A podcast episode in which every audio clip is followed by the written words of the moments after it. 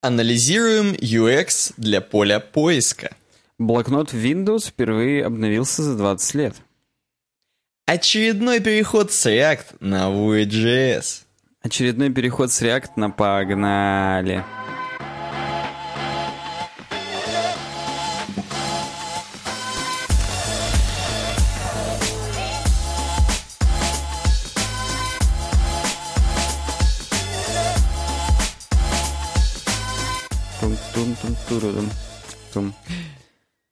На самом Знаешь, деле, мне... ну, Да, первый. я просто хотел сказать, что вот хочу вот хоть разочек, да, подкаст, где мы не сможем встроить «погнали». Вот, вот не сможем. Вот будет такая, такие громкие темы, вот, вот там везде будет «погнали, погнали, погнали, погнали». Вот такое я уже хочу. Чтобы вот негде было встроить «погнали». Знаешь, это Давай, знаешь, вот- приз, приз чуваку, который предложит такую тему на сайте webdesign.ru, где, кстати, можно предлагать темы. Так вот, на, на webdesign.ru предложите такую интересную, классную тему, которую мы возьмем, и куда вот погнали не встроить. Обязательно. Давайте. А приз-то какой? И за это, ну, сигну, как обычно, на сиськах А, ну распишемся. всё, Но вообще, всё, на самом деле, на самом деле, конечно, стикеры можем отправить. Да Ну, придумаем, давай сначала чё, посмотрим мы на претендентов. Я хоть кружку конечно. свою отправлю, если такое действительно появится. Я горшок свой начну отправлять. Я дневной готов тоже С отправить. содержимым, естественно. Вот. На самом деле, всем привет. Сегодня у нас уже 25-е, да? Да, уже 25-е. С 24 на 25 пишем подкаст, выпуск номер 174. С- Подкаст называется, собственно, «Суровый веб». Я Да? предупреждаю сразу дисклеймер, я сегодня еще более тормознутый, чем обычно. А я чем- еще более картавый, потому что, ну, уже 20 минут второго. Да, чем обусловлено, я не знаю, но, опять же, не знаю, как ты, а у меня сегодня блиц. О, Окей, Да, окей. тем более сегодня, сегодня, правда, мало темок. Сегодня на две темки меньше, чем в тот раз было. Я считаю, это вообще можно за час все пробежать просто и все. Это не нужно, конечно, но можно. Варианты есть всегда. Короче Да. говоря, давай. Опа, я темки даже не открыл. Напоминаю, сильно тормознутый сегодня. От- открываю прямо при всех из нашего слака темки. Пусть мне стыдно будет за это. И ой, я даже пост для темок новый не создал. Ну, короче, да. Не готовый сегодня до свидос. Это, я даже не знаю, с чем это сравнить. Это как, знаешь, футболисты вышли, не размялись, у них лодыжки сразу потянутые все. И как бы вот, да. Ну, ты знаешь, ну, в любом случае, мне кажется, что мы уже заморозкой себе побрызгали на лодыжки. Знаешь вот как они делают, Я, да? я отлично понимаю, Вот. И нам сейчас под заморозочку нормально будет. Вообще, первая тема, на самом деле, маяк. Так. Поэтому давай я тебя немножко подспасу. Ну, там как раз ты- тебе тоже надо заморозкой, судя по названию, побрызгать, чтобы нормально Во-первых. Альберт Акмухаметов исправился и, наконец-то, эм, написал свое имя и фамилию правильно. Потому что он был то Акмукахемтов, там и так далее. Да, да, я помню. Вот. И он красавец. Две новые темы нам предложил. Одну из них мы даже взяли. Э, Зонд НАСА коснется Солнца и не расплавится к чертовой матери, пишет нам Альберт. На самом деле, конечно, там э, не было таких, такой ругани. Э, я про не расплавится, естественно. На самом деле расплавится. Но вообще прикольная тема. Знаешь, почему прикольная? Ну-ка. Потому что это, знаешь, такая... Я вот начал себе представлять, когда я читал, я начал себе представлять, а как вообще можно, что можно сделать, чтобы какой-то предмет не расплавился на солнце? Так вот, и реально, чуваки из нас запустили зонд, который так близко приблизится к солнцу, ну, естественно, не коснется, эм, а так близко приблизится, что до свидос. А там, как вы понимаете, ну, сильная, сильная жара, э, там п- какие-то дикие тысячи миллионов градусов Цельсия. И, короче, тот зонд, он сможет э, выдерживать температуру около 1370 градусов Цельсия, чтобы уберечь содержимое. И, значит, как сделано? Э, До этого тоже посылали всякую хрень, она вся обугливалась в какаху прям. Сейчас сделали крутую тему, серьезно вам говорю. Э, Значит, он как выглядит? Ты можешь вот чуть проскролить, там видосик есть, и как бы уже такое превьюшечка есть. Короче, зонд, да, зонд. У Так. него есть такой прикольный щит. Именно щит. Fucking shit, money, pussy, wait, money, pussy, wait. Так вот, Левый, который, который налево смотрит. который налево смотрит Ага, точно. так. Щит. Такое чувство, как будто камера летит именно на солнце, да? Но это вообще щит, который там сделан, там соткан из девственниц там, говна, который, короче, супер отражает все дерьмо. И, естественно, преграждает вот этим щитом так классно именно сам корпус, да, и всю электронику, что до электроники добивает только 30 градусов. Цельсия. Охренеть. То есть там вообще ни хрена. Там меньше, чем у меня в подмышке в данную секунду. Вот. И, короче, эм, но, естественно, сам корпус, сам по себе корпус, тоже состоит из там не, а, огнеупорное, эм, там, супер теплонепроводное дерьмо, которое вообще никогда не расплавится тоже. Но я думаю, что, вот смотри, я просто смотрю на это, да, и просто боюсь, вот если это хреновина, зонд, да, он чуть-чуть повернется в этот вот момент, когда он подлетит к Солнцу, повернется чуть не щитом, да, Сразу а мечом, так сказать. Сразу жопа оплавится, вся электроника нахрен, там все выйдет из строя, это до свидос.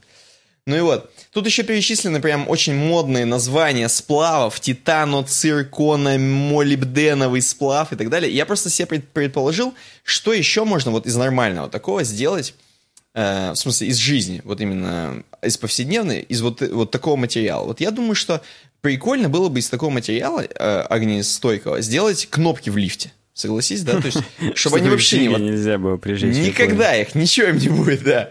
Вот это нормальная тема. Я бы гараж сделал, чтобы прохладно в нем летом было. Вот не зашел туда и умер сразу, задохнулся нахрен. А как Ну бы да. вот зашел туда, а там хорошо. У тебя А потому что из титана, вольфрама, молибденового говна все сделано. Ну, еще я думаю, что какую-нибудь насадку на пукан надо из такого дерьма, чтобы, чтобы не пробку, так сказать. Да-да-да. Когда в интернет выходишь, чтобы такую пробку втыкал. Ну вот, короче, вот зонд Паркер называется, кстати говоря. Возможно, в честь Питера Паркера, я не знаю, или в честь ручки Паркер. Я не знаю. Значит, ручку надо еще из такого сплава сделать, чтобы нормально было.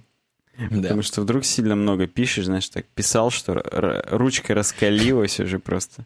Какаху опять, как ты сказал. Мне, мне просто, ну, особенно в силу последнего твита, который я скидывал, мне прям понравилось это выражение. Про какаху понравилось, да? Да, про какаху. Ну прям. вот, э, я хочу, чтобы у нас э, предложили еще более остроумные варианты в комментариях. Куда еще можно использовать сплав этого зонда? Картман и анальный зонд going down South Park. Вот. Мы пойдем дальше, в принципе, к следующей теме. Она твоя, кстати говоря. Слушай, ну ты меня подспас, во-первых, чуть-чуть. Я прям почувствовал подспасение. Вот. А я Ты, просто... ты имеешь в ну, виду, все еще не открылось у тебя ничего? Да, мне прям то- только сейчас последнее да, открылось. Мне просто хочется чуть-чуть вернуться. Ну окей, материалы, там, все вот это окей. А нахрена? То есть, Ну, понимаешь, they did it for если the мы исследуем- или они а что именно исследовать? Я понимаю, исследовать, ну как бы я это тоже мог. Мне просто, давай, если, если там статьи этого не было, то давай пофантазируем. Что такого важного, если мы на 20 метров ближе к Солнцу приблизимся? Мы еще больше убедимся в том, что оно горячее, или что вообще? Ну, вдруг там на самом деле есть цивилизация? Вдруг там э, есть големы огненные? И они как раз и пишут все в чатиках, от чего всех горит пукан. А у них нормально, у них там устойчиво все. Да, я думаю, что мы их и исследуем. Ну, это достойный ответ, самое главное, прям реалистичный, я считаю. Там, возможно, как это, как у на спине у смертокрыла, там такие языки пламени выходят, и ты их мочишь. А, там это еще за них держишься, если вспоминать, как рейд надо проходить. Там некоторые тебя держат, когда он типа пере- перекручивается, чтобы тебя скинуть со спины. И ты типа в эту порчу вступаешь, чтобы за него уцепиться специально. Там ты теряешь, естественно, хп, но как бы зато ты не спадываешь оттуда. Ну так, просто, раз уж мы... Кстати, подписывайтесь на канал Warcraft Рус в телеге, тут как раз на экранах он у вас виден сейчас. Надо сказать, что Альберт а, к Мухамедов он предложил еще и темку про WordPress. И Я на самом деле вот э, хочу, хочу опять что-нибудь про WordPress сказать, но эта темка это абсолютно прикладной момент, как чувак э, встроил ютубный плеер. Ну, короче говоря, он не эмбедит его по умолчанию, чтобы сразу iFrame грузился и так далее. а Он сначала рендерит тупо картинку, тупо с, э, с заглушечкой, и только по клику ее уже подгружает iFrame, чтобы быстрее, естественно, страницы грузилась. То есть, ну, такое я даже сам делал когда-то давно, когда нехрен было делать. Ну, там я, конечно, просто отсрачивал его подгрузку, то есть я там не, не вырисовывал из заглушечек и так далее, хотя я находил в тот момент скрипт, который делает вот то же самое, но он, естественно, был на jQuery. В данном случае-то у него, естественно, тут на, на ванильном JavaScript уже все есть. Вот, ну, что это в подкасте рассматривать? Это смешно. Это можно просто там на каналчик куда-нибудь выложить или еще куда-нибудь. Ну, во-первых, на анальчик, а во-вторых, вот, да, я, я хотел сказать, что отсра... все, кто отсрачивает подгрузку, ставьте лайк. Да, идем дальше. Пушкин нам предлагает тему. Это, кстати, еще к 173-му выпуску было. Кстати, темки к 174-му какие-то безликие. Все вы перегрелись, видимо, на солнце. Вы к солнцу, похоже, приблизились. И какие-то темки немного не те. Я вот честно все посмотрел. Одна хорошая была. Там э, ее Руслан, кажется, какой-то приложил. Бел, вот, белый. Но, белый, да. Но кто, я ему там задал уточняющий вопрос. То есть он, в общем, написал, типа, блин, было бы прикольно, если бы вы обсудили там какаху. Я ты, написал, имеешь, «Ну, ты, ты имеешь, что он плавает в материале? Он, ну, он нет, он просто общо тогда сказал. И uh-huh. я ему говорю, ты, говорю, приложи конкретно какаху, которую обсудить. И он ее приложил, но темки уже были готовы. В тот момент уже коррективы нельзя было вносить, поэтому мы обсудим это в следующий раз стопудово. Так вот, Пушкин нам говорит, вот я, говорит, не согласен, что всегда нужно так делать. На том же примере Uber ведь не дураки, зачем-то не решили сместить поиск к низу. Тем более, уверен, много зависит от высоты экрана. Из э, описания, Никита, тебе понятно, о чем темки вообще? В принципе, пока не очень, но давай.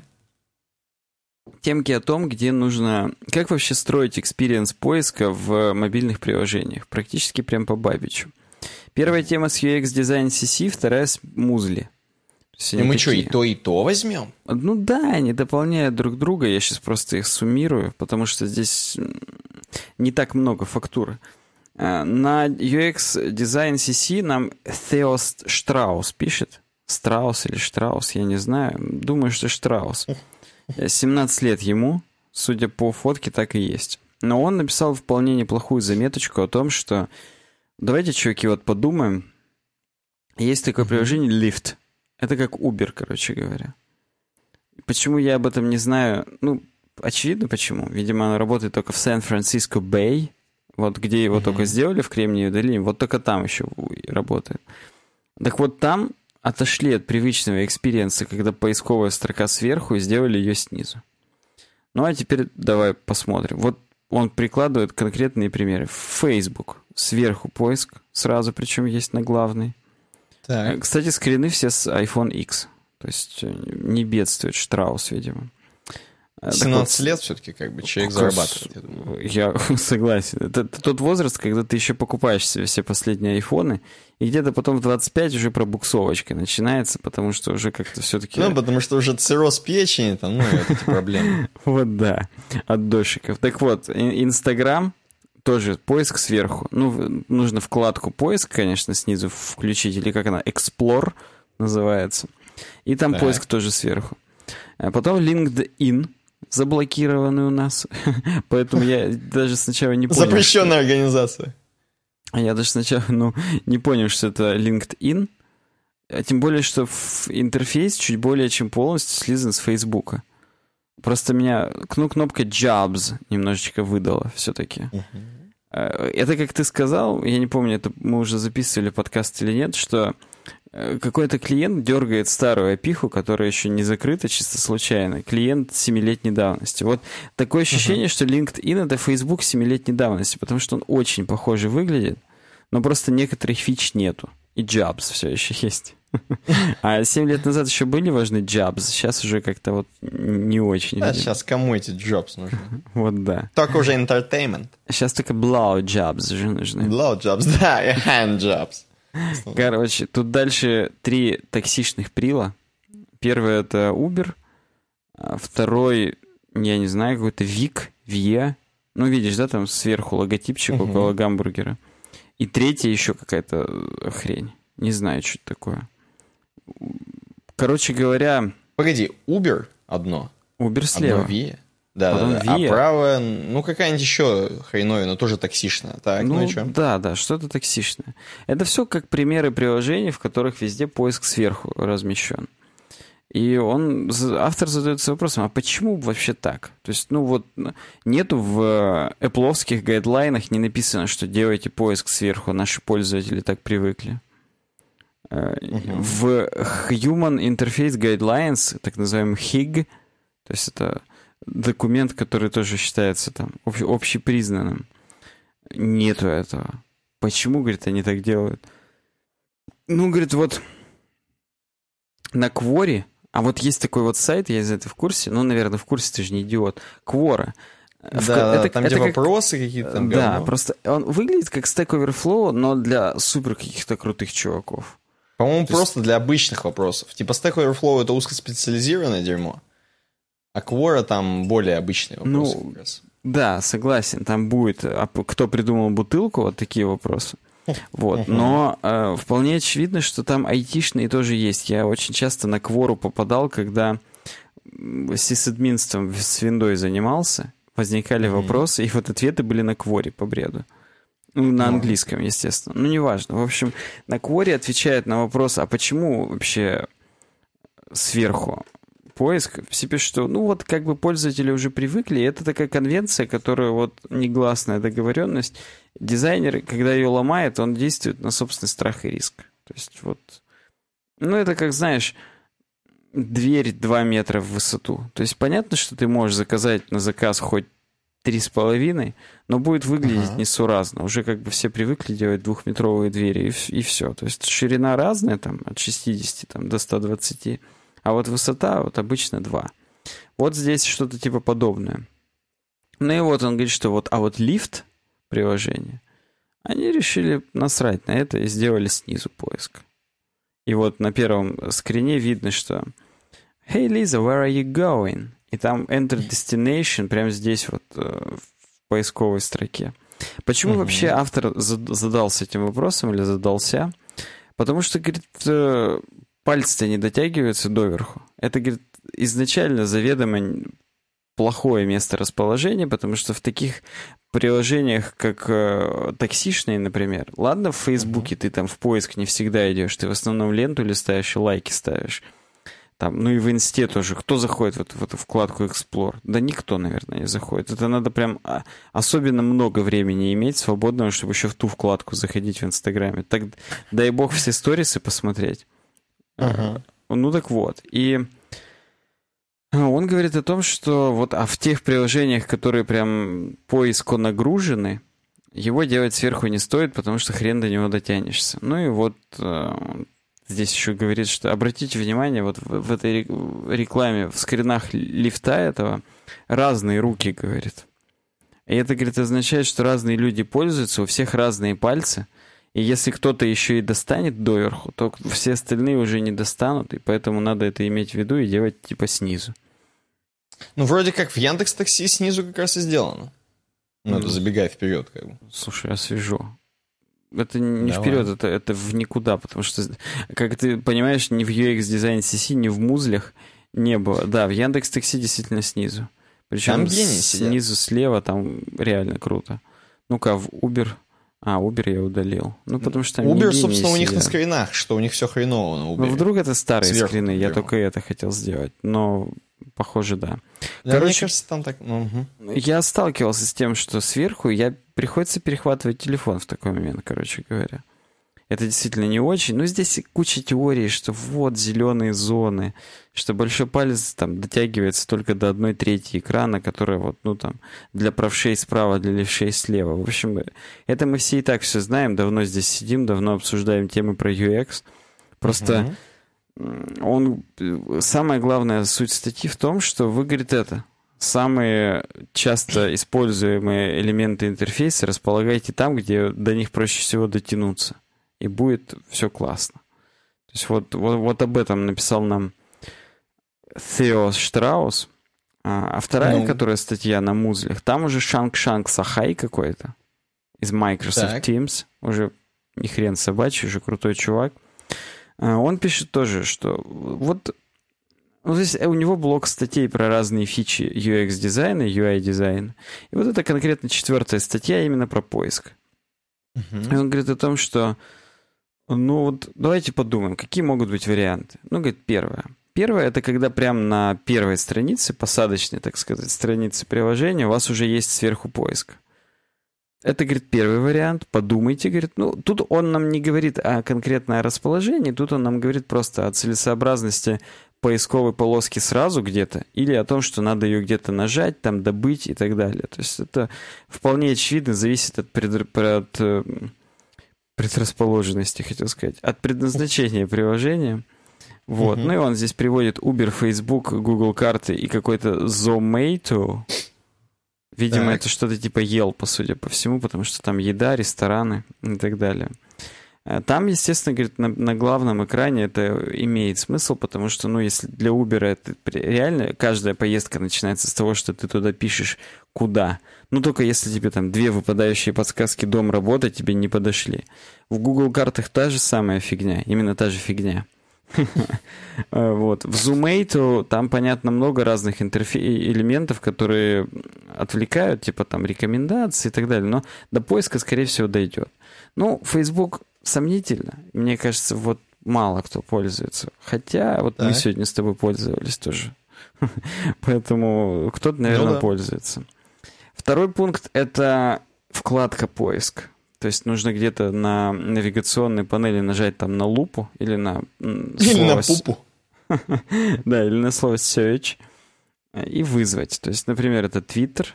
Ты, кстати, вот, Никита, я помню, ты такой твиттерный хипстер.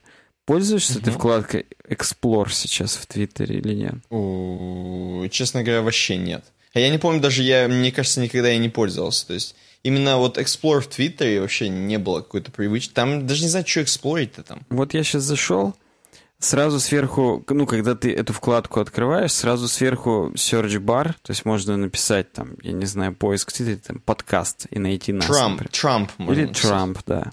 Потом актуальные темы для вас, ну, относительно геопозиции, ну, он... Это все говно. Как... Относительно Челябинска ничего не актуально. Сейчас скажу, кстати, что. Хэштег заседание, хэштег passenger. Ну...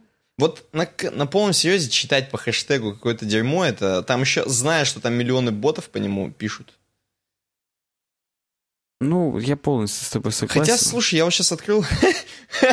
сейчас вот открыл, как бы, и у меня тут видео games мне советуют э, типа, жить в, в видеогеймс, угу. по, поскольку вы читаете PlayStation и еще 8 подобного дерьма, и, походу, я буду теперь пользоваться. Ну, вот да. Я сейчас от, от UWeb-дизайна, кстати, подписывайтесь на UWeb-дизайн в Твиттере и там везде. Все ссылки в описании на uwebdesign.ru slash about. А, тут фронтенд программинг, конечно, предлагают. Сплошной. Но Короче говоря, это не ключевая фича Твиттера, потому что ключевая фича Твиттера — это твоя лента. Ну Именно ну, да. твоя, причем, Никита. Моя, в, да. в, в Инстаграме то же самое, в Netflix тем более то же самое. То есть Netflix, мне кажется, вообще 80% людей только по рекомендациям уже смотрят. Так, чтобы они реально нажали поиск и ввели один дома, ну, вот это я сомневаюсь как-то очень сильно. Вот. Потом какой-то Uber Eats — Оказывается, есть такое, чтобы ты знал. Uber еда. Угу. У нас наоборот их купили, Яндекс их нагнул. А в мире есть еще Uber еда. Ну Короче, там, наверное, типа, где хавать или что-то такое. А, доставка, наверное, доставка еды. Не знаю, по-моему, тут ресторан, плюс сразу, э, так сказать, доставка тебя в этот ресторан. Я думаю, как-то так. Э, ну, в общем, ну и он подводит итоги, что решить, да, нужна вам полоска на главном экране или просто где-то вкладка поиск, вам поможет просто назначение приложения. То есть если самая главная цель пользователя это открыть приложение и что-то найти, как Google Maps, Uber и так далее, то понятно должно быть сразу. А если у пользователя есть э, только какое-то намерение по поиску, ну там человека хочет найти какого-нибудь там в Фейсбуке или где-то еще, то достаточно, в общем-то, и вкладки. То есть, ну, такая самая очевидная тема, вот, но тем не менее надо было проговорить, тем более, что Альберт Мухаметов ее предложил, а такое пропускать вообще нельзя. От Кстати, такого он нельзя отказаться. говорит о том, что, например, у Airbnb поиск — это вкладка, ну, плюс search bar, но это первая вкладка. То есть, грубо говоря, она открывается, но с нее можно перейти на другие, типа там сохраненные мои поездки, там переписка и так далее. Но все начинается все равно с серча. То есть они здесь совместили два этих подхода и вот не прогадали, типа. Окей, окей. Именно Немножечко okay. вот, так, вот такого UX у нас сегодня с утра, Отлично. хотел сказать. Ну, а уже, нужен, уже утро нужен UX. Да.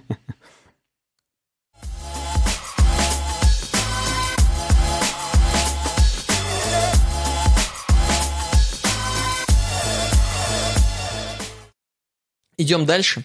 Следующая тема, это даже, я не знаю, это не UX, это какой-то просто, э, ну, это какой-то просто бэкэнд, я бы даже сказал. Но нет, на самом деле, блокнот в Windows получил первое значимое обновление за два десятилетия. На Хабре статья, видимо, найдена тобою чисто. Хотя я поверил бы, что 100 миллионов людей должны были предложить нам эту статью. Ни один не а, предложил, это я из дайджеста просто нашел и все.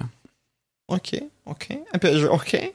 Вы знаешь, мы по учителям с тобой видим это все, и как бы общая, так сказать, картина класса, она видна сразу. Кому тройки ставить, кому четверки.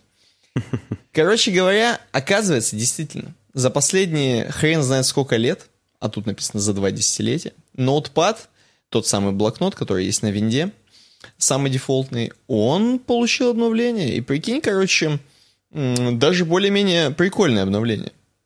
Хотя, казалось бы, что там может быть прикольно? Вот я тоже вот слушаю, и мне просто интересно. Но, тем не менее, список изменений.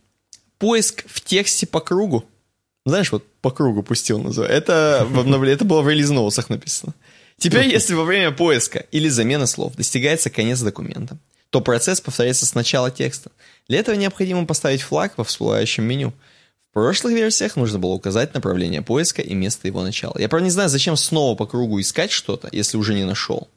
Ну, слушай, Но, давай так. Бывает, когда ты находишься на середине документа, ввел mm-hmm. поиск, он тебе с этой середины пошел, а потом хоп, и он уже по кругу начинает, и ты первые там три позиции, которые были до этой середины, тоже просмотрел. А, вот, ну, это, это, вот это, это жиза для меня, или жиза. Ну, видишь, то есть для тебя киллер фича, походу. В поле поиска автоматически подставляется выделенное курсором слово. Смотри, как удобно стало. Стрелки на клавиатуре корректно отменяют выделение текста, лишь потом перемещают курсор. Wow. А? При помощи... Вот это, вот это супер киллер фича, отвечаю. Знаете, для всех... Ну вот, я часто вижу, знаешь, короче... Э, часто вижу, вот я это встречаю на каких-нибудь стримах, чуваки просто хотят что-нибудь быстро записать, на экране. Uh-huh. И сделать, чтобы большой экран... А, можно как бы это сделать силами твоей как бы стриминговой хреновины, программки. Именно. Uh-huh. А можно это, короче, в док написать, чтобы типа сохранить, потом когда-нибудь открыть на следующем стриме, условно, там и так далее. Просто использовать его как док. И, короче, хочется подзумить текст, чтобы как бы большие, большие буквы были. И вот, при помощи комбинации клавиш Ctrl плюс Backspace, а, сорян, вот последнее, масштабирование текста. Увеличить или уменьшить текст можно стандартным способом путем сочетания долгого нажатия кнопки Ctrl на клавиатуре и последующей прокрутки колесика мыши, или плюс, или минус. Такая функция давно используется в большинстве текстовых редакторов и браузеров, но в блокноте она появилась только в 2018 году. Вот, как тебе такое? Как тебе такое, Илон Маск, я бы даже сказал, потому что... Да, да. Ну и, в общем, на самом деле здесь еще несколько штук. Особенно мне нравится, что теперь можно слова из ноутпада искать в бинге сразу, автоматически. Вот, например, чуваки здесь э, ищут Infinity War, э, Мстителей. Угу. Короче, и чувак задает такой, знаешь, риторический вопрос. Почему в Microsoft столько лет обделяли блокнот весьма полезными функциями, а теперь вдруг взялись, взялись за его обновление? Как вы считаете? Спрашивает он. И я, в принципе, тоже хочу спросить у наших слушателей и зрителей, почему э, Windows ворошит прошлое, казалось бы, да? Я еще, мне просто интересно, вот я блокнот бывает, местами иногда открываю, ну вот супер-супер редко, но что-нибудь вот, вот надо, вот что-нибудь открываю блокнот. Э, особенно бывает такая тема, что-нибудь нужно пересохранить в блокноте, какой-нибудь кусок текста, который, знаешь, форматирован до свидосно. Там ты из интернета условно вставляешь, э, копируешь с какой-нибудь страницы кусок текста, у которого есть какой-нибудь фон, какой-нибудь, mm-hmm, короче, вот я такой говно. понимаю охотно. Да, да, блокнот, он рулит, и он, естественно, это все нивелирует, так скажем. Ну, я еще хотел сказать куда. Еще... Если, например, в Word, там есть правой кнопкой простая вставка. То есть без... Да, но что-то она иногда бывает непростая. Ну, в общем, бывают случаи. Я понимаю, что да, есть способы, но бывают случаи. Ты слышно в микрофон, что меня на улице орут или нет? Не, у тебя тишина спокойная вообще. Просто я сейчас поменяю ухо наушников. То есть я как бы у меня наушник на правое ухо, и, и, и я к окну сижу тоже правым ухом. Поэтому я отдаленно только левым слышу, и там какой-то какие-то крики странные, как будто там соитие уже совершают. Соитие совершается, да, летом бывает такое. На улице приятно совершать соитие. Так вот, вернемся к ноутпаду. Как Windows совершал соитие с ноутпадом. Эм, мне знаешь, что классно? Мне хочется представить себе, что мнимый такой есть чувак, э, который 20 лет назад, такой, ну, кто знает, типа как Умпутун, короче, Mm-hmm. Такой чувак, знаешь, такой уже, ну, не то чтобы старичок, но такой, э, скажем так, зрелый программист. 20 лет назад написал этот код, возможно, его перекинули на другой проект, он там занимался ядром винды и так далее. Но каждый день его грело то, что вот его э, программу используют, и она стабильно работает, ее никто не фиксит, не апдейтит, ничего не добавляет, и она классно 20 лет существовала. И он прям, я думаю, прям... И, возможно, его даже откопали из соседнего отдела, привели, сказали, чувак, может, апдейты какие-нибудь на твое дерьмо выпустим, которое ты написал на C, на C еще сто лет назад, и никто в твоем коде так и не понял ни хрена. И он, возможно, вот добавил как раз прокрутку колесиком.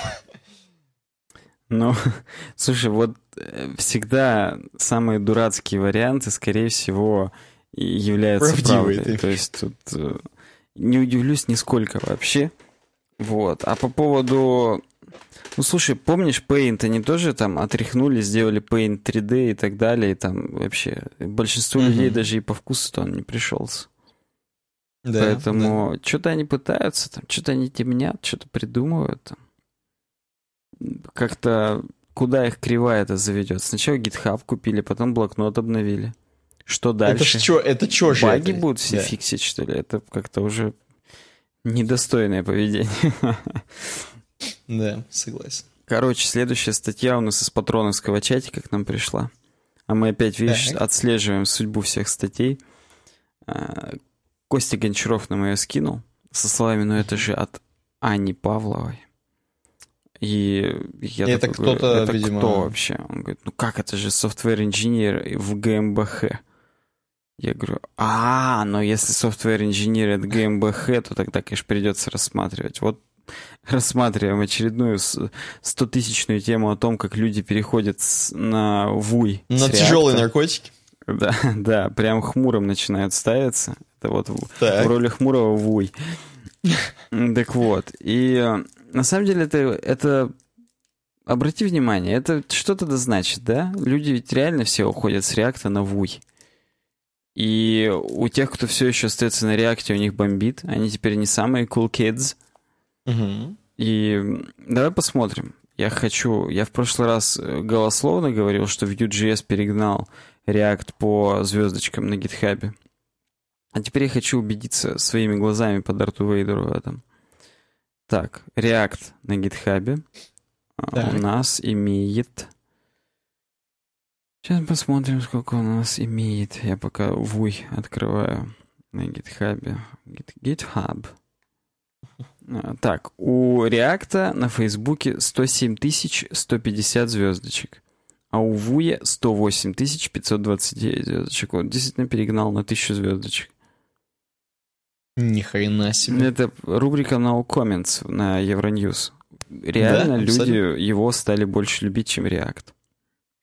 Посмотрим. Я напоминаю, в, на, в рубрике No Comments Euronews, там, знаешь, обычно показывают какое-нибудь дерьмо, типа затопило, условно, какую-нибудь там э, очередной какой-нибудь прибрежный городок Японии, например, да? И, короче, просто это показывают. Вот, и тишина, и именно журчание такое идет. Ну, я, я помню, вот. да. И тут такое же журчание абсолютно. Это хорошо. Это. Думаешь, у Ани Павловой прям журчало, когда она переходила? Ладно, все. Возможно, но так. Она говорит о том, что я несколько лет с реактом работала. Сначала, говорит, просто так, потом с редуксом, с редаксом, то есть с отдельным стором и с другими библиотеками из вселенной React, React Router, React Redux, Prop Types и так далее. Короче, все балалайки использовал, которые с React принято использовать. Говорит, мне, говорит, все нравилось, все было удобно. И вот ничего плохого не могу сказать. Всегда прям приятно было работать с React. Но, говорит, эм, пр- прошло время, последние три месяца я делал, работал с Вуем. А, Кстати, я Вуем? так и не совсем понял, насколько ее заставили, или она просто решила попробовать.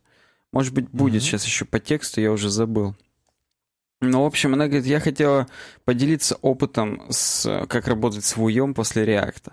Причем после многих лет реакта, как переходить, насколько там, э, как там, кукуха приходит, не приходит после таких переходов или нет.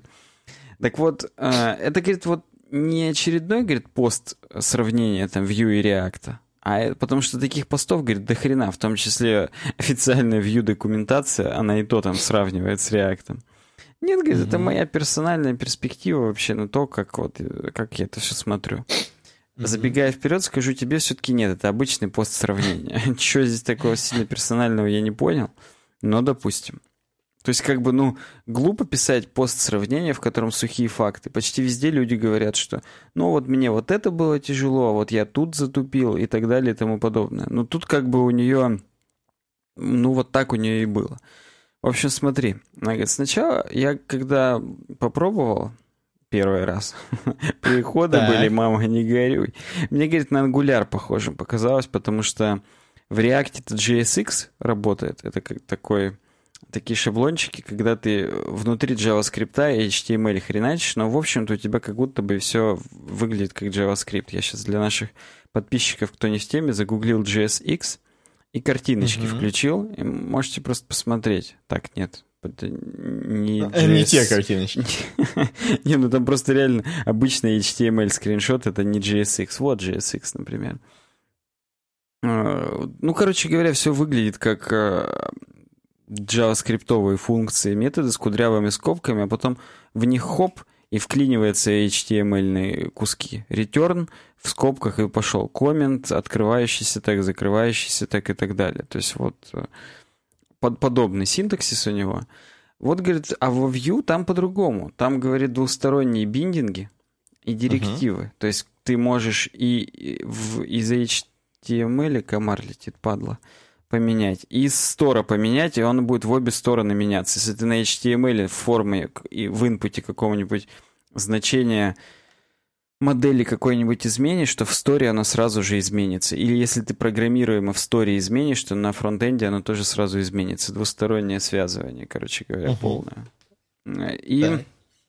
ну, кроме этого, директивы, то есть э, теги, как в HTML, только, ну, вьюшные, типа там to-do item и, и прочие атрибуты типа v-on, v-bind, v-for, то есть всякая логика можно прям писать здесь в тегах и так далее. Это, конечно, больше похоже на то, что есть в ангуляре.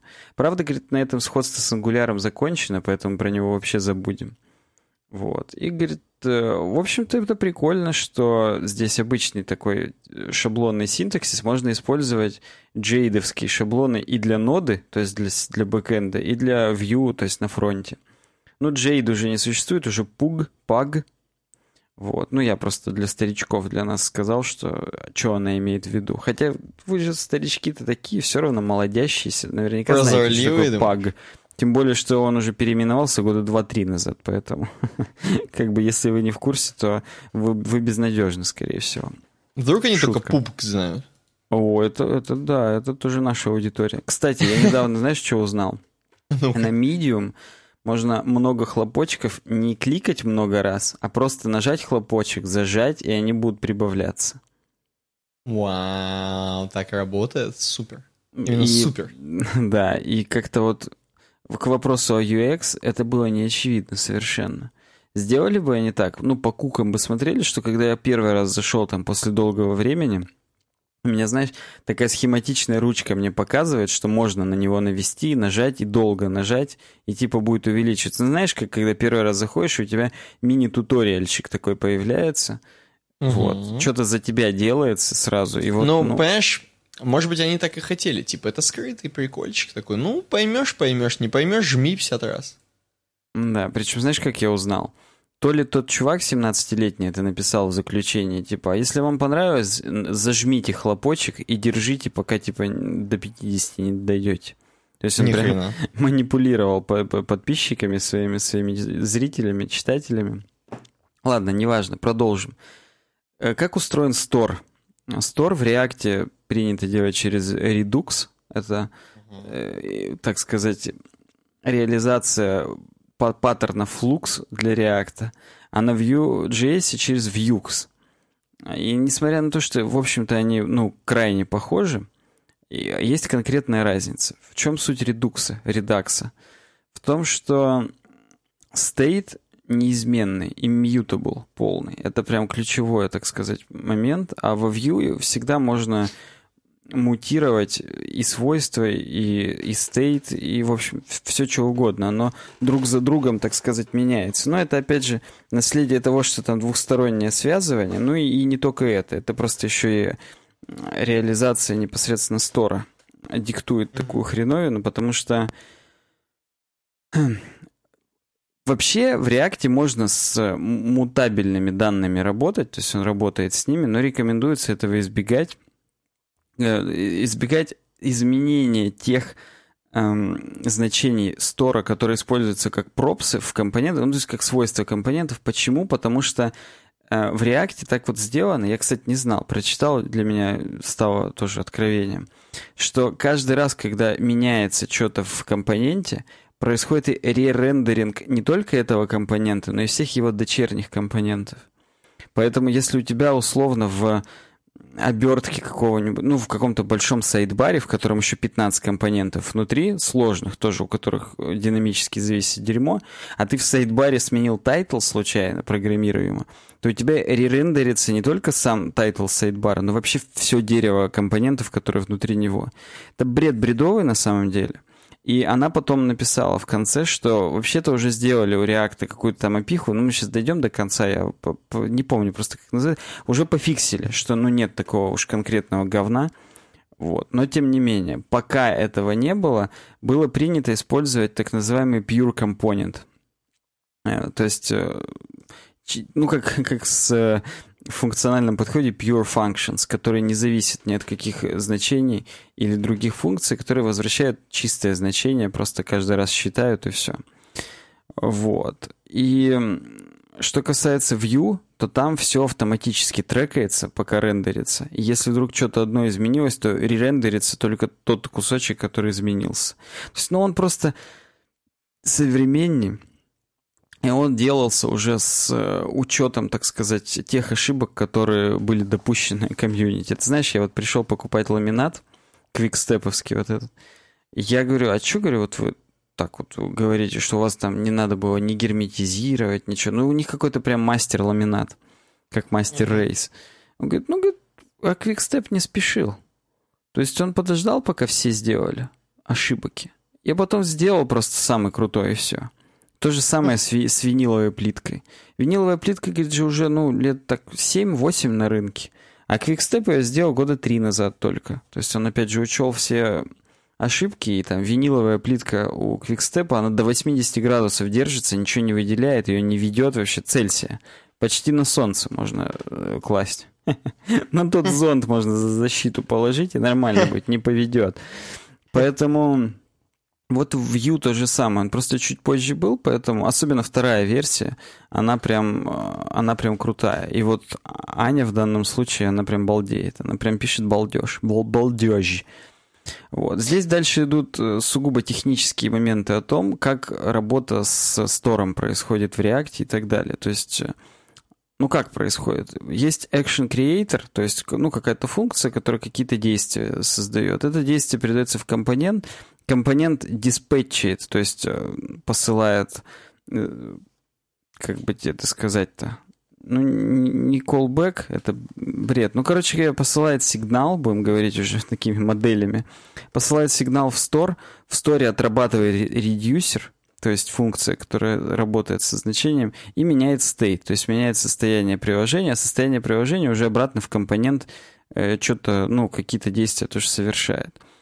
Э, ну и, конечно, это все во Vue чуть-чуть попроще. То есть там нету такого э, сложного. Здесь просто классическая идет круговорот. Компонент, э, ну как бы, что-то меняется, происходит. э, происходит action действие, этот action производит мутацию данных, мутация данных меняет состояние приложения, состояние приложения отражается на компонентах. Но в случае, опять же, с Vue, компоненты сами могут, то есть внутри компонента есть какие-то обработчики, которые там при он, там, на событие onBlur, допустим, напрямую так. по событию onBlur ты можешь менять значение в сторе. По м, архитектуре лучше все равно через экшены это делать. То есть делать так, что onBlur не сразу меняет значение там какого-нибудь в сторе каунтера там с 5 на 6, она вызывает экшен увеличить значение каунтера, а он уже меняет э, в сторе. То есть это просто ну, для удобства чтобы потом в коде разобраться, лучше все-таки делать через экшены в любом случае, потому что, ну, эту парадигму тоже не зря придумали. Так оно как-то вот надежнее, когда э, ты всегда знаешь, что в компонентах у тебя нет никаких обработчиков таких. В компонентах есть только вызовы экшенов, а экшены уже работают со стором. Просто тупо разграничение, так сказать, э, обязанностей. Поэтому не знаю. Э, Хотя вот э, официальная вьюксовская документация говорит, что экшена лучше использовать только когда асинхронное дерьмо какое-то происходит. То есть если ты что-то отправил, а по приложению идет дальше, а потом уже как, как замутировалось, так в стейте изменилось и так далее. А если это синхронно, если ты что-то меняешь в стейте, и только после этого у тебя приложение живет дальше, можно прямо из компонентов хреначить и все. Ну, это вопрос просто подхода. Опять же, раз мы сегодня байтим наших подписчиков на комменты, напишите в комментариях, вы как? Во Vuex меняете прямо с компонентов, лень вам экшены писать или нет? И если не лень, вы эти экшены вообще их где храните? В отдельном файле или, или здесь же где-то там в скриптах вокруг компонентов? Напишите, мне это уже тоже интересно. Уже тоже. До этого-то не было, как бы. Да, конечно, до этого-то мне вообще наплевать было, как кто делает. Раз уж мы сегодня с тобой договорились узнавать мнение, то вот да. Здесь дальше идет про функцию connect, которая говорит о том, что в React из компонентов общаться со стором можно только с помощью функции connect.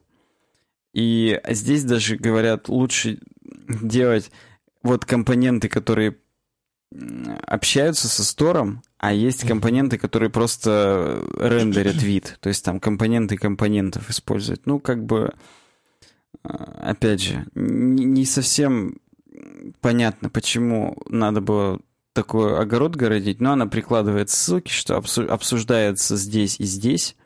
Типа умные mm-hmm. и тупые компоненты. Как знаешь, к нам в поликлинике пришел когда чувак, новый сетевик, он смотрит на коммутаторы нашего, говорит, так у вас, говорит, только один умный коммутатор, все остальные тупые.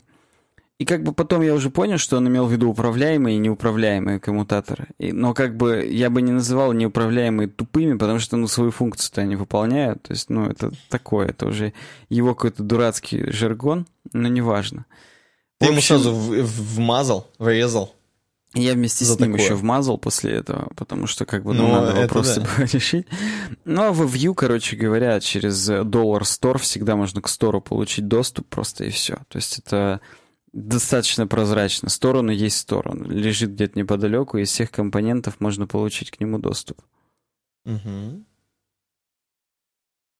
Так, что дальше у нас здесь? Дальше у нас Следующая, да, тема, ты хочешь сказать? Не-не-не, Следующая... я эту тему а. смотрю. Какие? Ты что? Здесь еще о многом надо сказать. Как минимум, как называется опиха новая. React Context API, который позволяет э, передавать данные из компонентов не из компонентов верхний компонент, оттуда еще верхний, оттуда еще верхний через Connect, а все-таки напрямую из, из компонентов доступаться до стора, видимо.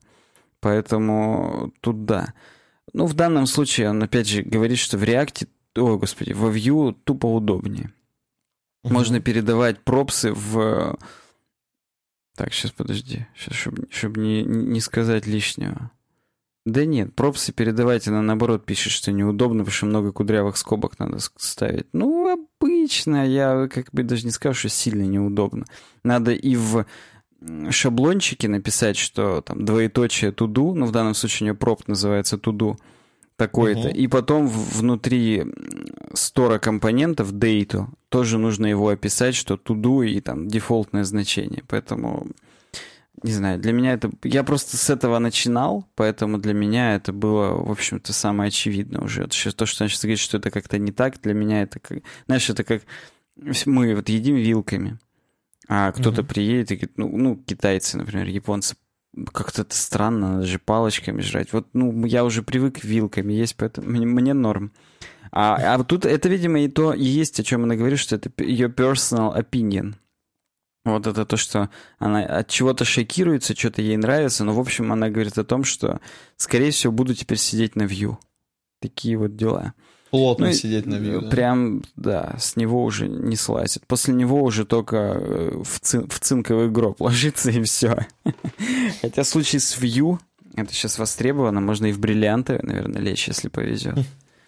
Здесь у нее есть ТЛДРочка, пять э, пунктов. Я их не буду перезачитывать, потому что, ну, мы их обмусолили только что. Короче говоря, View это, это круто. Вот, вот только, только такой вывод я могу сделать, исходя из нее. Она тут какая-то сильно смурная на фотке. Как будто ну, все-таки... Не... Хороший вывод. Как будто не View это не круто. На самом деле круто. Вот, да. Ну ладно, что.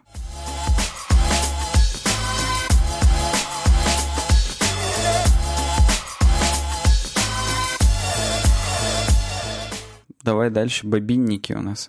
Бобинники, да. Бобинники. И у меня в слайке написано бобинки. Но вообще, ну, мы давно Бабича не брали, поэтому вместо него мы вот бобинники смотрим. Краткая история катушечных магнитофонов и рост интереса к, аудио, к аудиогаджету сегодня. Быстро пройдемся, потому что здесь, ну, такие выдержки, которые не каждый выдержит, скажем так. Слушай, так как вот, завернул круто. Да, аналоговая музыка и не думает уходить в прошлое, как здесь написано. Ну и да, все мы знаем, что сейчас есть определенный тренд э, среди определенных людей, которые любят винтажную электронику, винтажную, э, особенно винтажные всякие магнитофоны, патефоны, как это говорится. И, короче говоря, здесь нас немного окунают в прошлое, вот прям именно с головой, что в 1878 еще берет начало свое история катушечных магнитофонов, и там пацаны еще кастомили фонограф Томаса Эдисона или Эдисона, как ему больше нравится. И а тебе прям... как больше нравится? Мне и так, и так, в принципе, достаточно. Смотря, про, смотря о каком аспекте жизни Эдисона идет речь, так сказать. Угу. И, в общем, короче говоря, некий Оберлин Смит, или Оберлин Смит, Э, начинает экспериментировать с этим устройством, с фонографом Томаса Эдисона, и э, ну, там они балдеют по-всякому с магнетизмом, короче, э, как там намагничивается вот эта пленка, хлопковая нить здесь используется еще. Короче говоря, он, на самом деле, чувак, Смит, он чуть-чуть пока стомил, его задолбало, короче. Ну, говорит, вот времени нет, до свидос. Нарисовал чертежи всякие различные и подумал, что, ну, продолжит, как бы, поколение следующее. И действительно, следующее поколение продолжили некий Вальдемар Поульсен из Дании уже непосредственно. Заинтересовался всем этим дерьмом, начал кастомить еще круче, короче, еще круче, пошло, пошло, пошло. И в итоге, в итоге, сделали вот именно такую бобину, вот, которую мы знаем, именно такая с лентой с обычной, классической. Потому что до этого там практически даже не лента была, а просто, ну, практически мочевина. Дерьмо. Вот. Короче, э, а по факту мы знаем, ну это практически как в кассетах, только именно на бобинах такие. Пленочка такая. Соответственно, у нас это все появилось, там дальше будет написано, что в 49 году только полностью на поток поставили магнитофоны в Советском Союзе.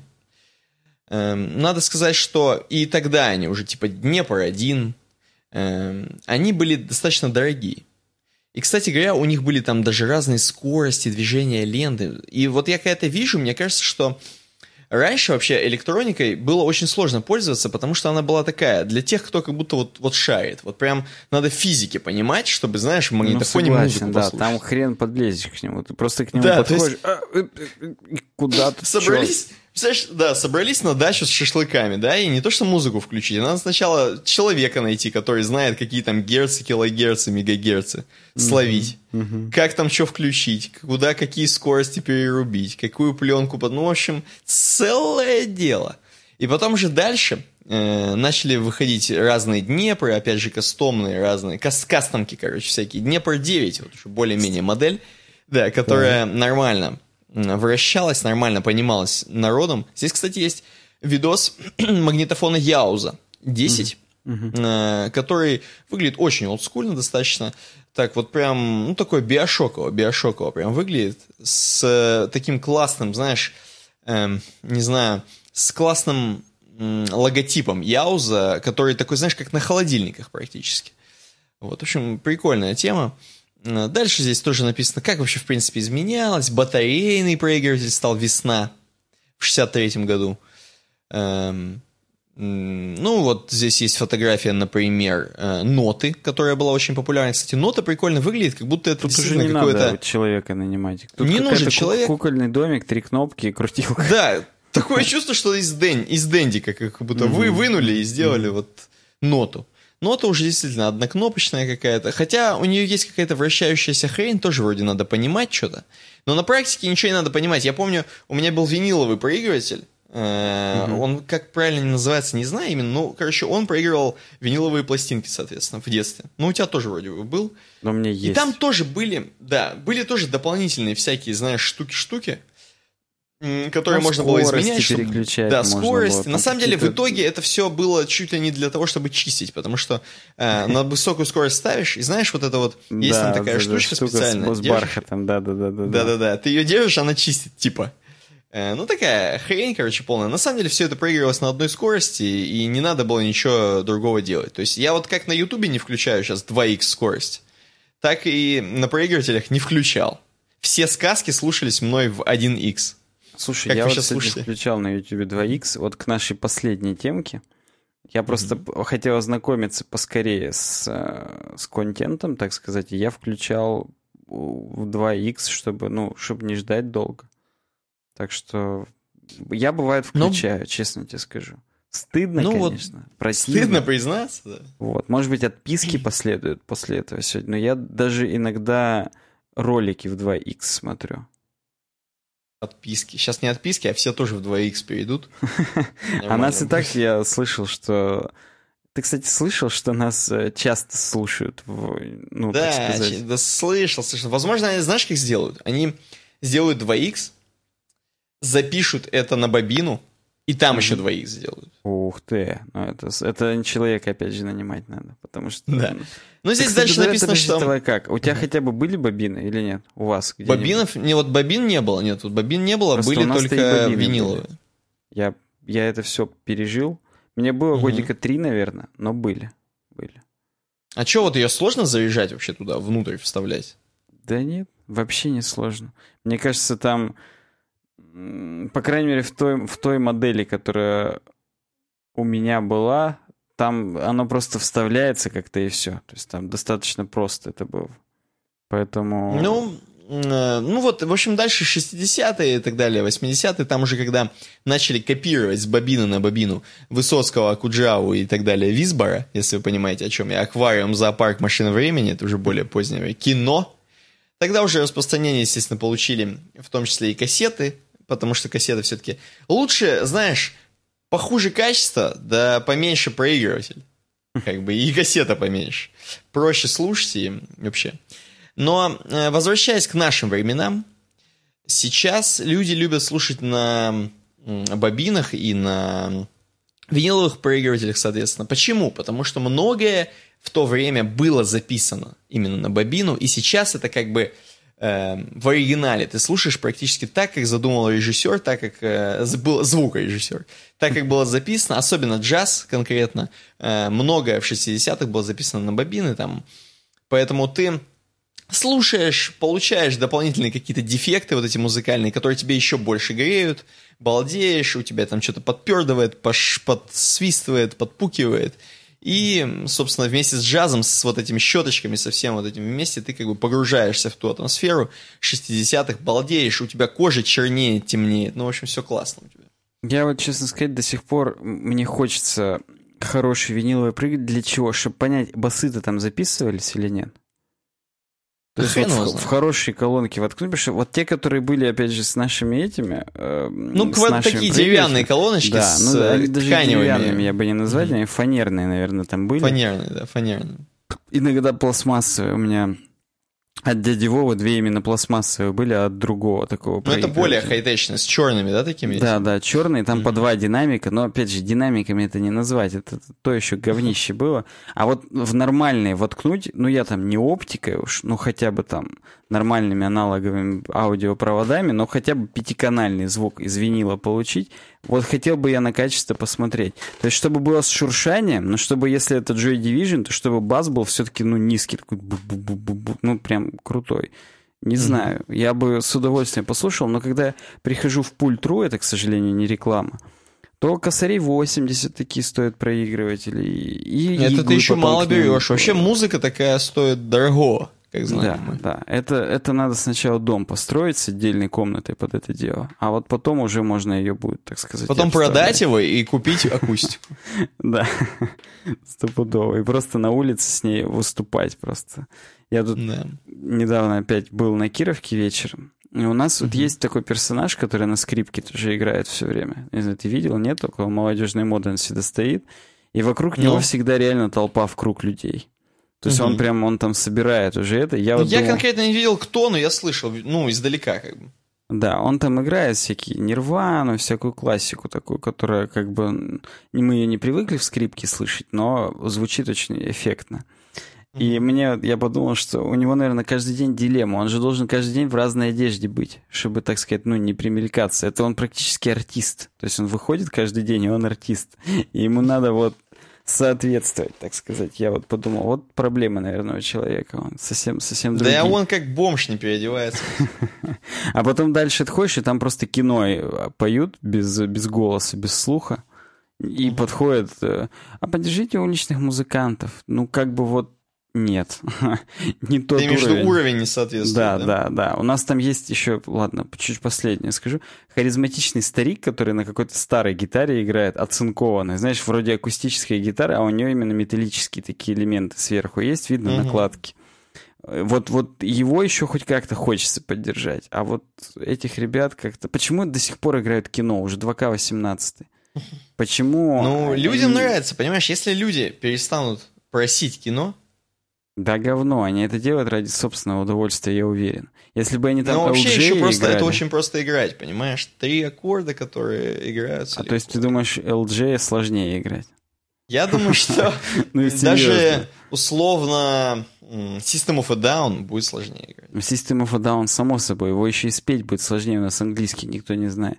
Но современную популярную музыку, опять же, LJ... Ну, а на гитаре это будет отвратительно. А, это, это просто, ну, я уверен, что это будет прикольно. Я бы даже хотел попробовать. Просто, ну, это надо больше усилий приложить, чем просто загуглить кино аккорды. Это надо же транспонировать с э, хип-хопа ну, на гитару. Ну, Но зато, представляешь, дело. это... Ну, согласен, если вспомнить тех людей, э, это не про них.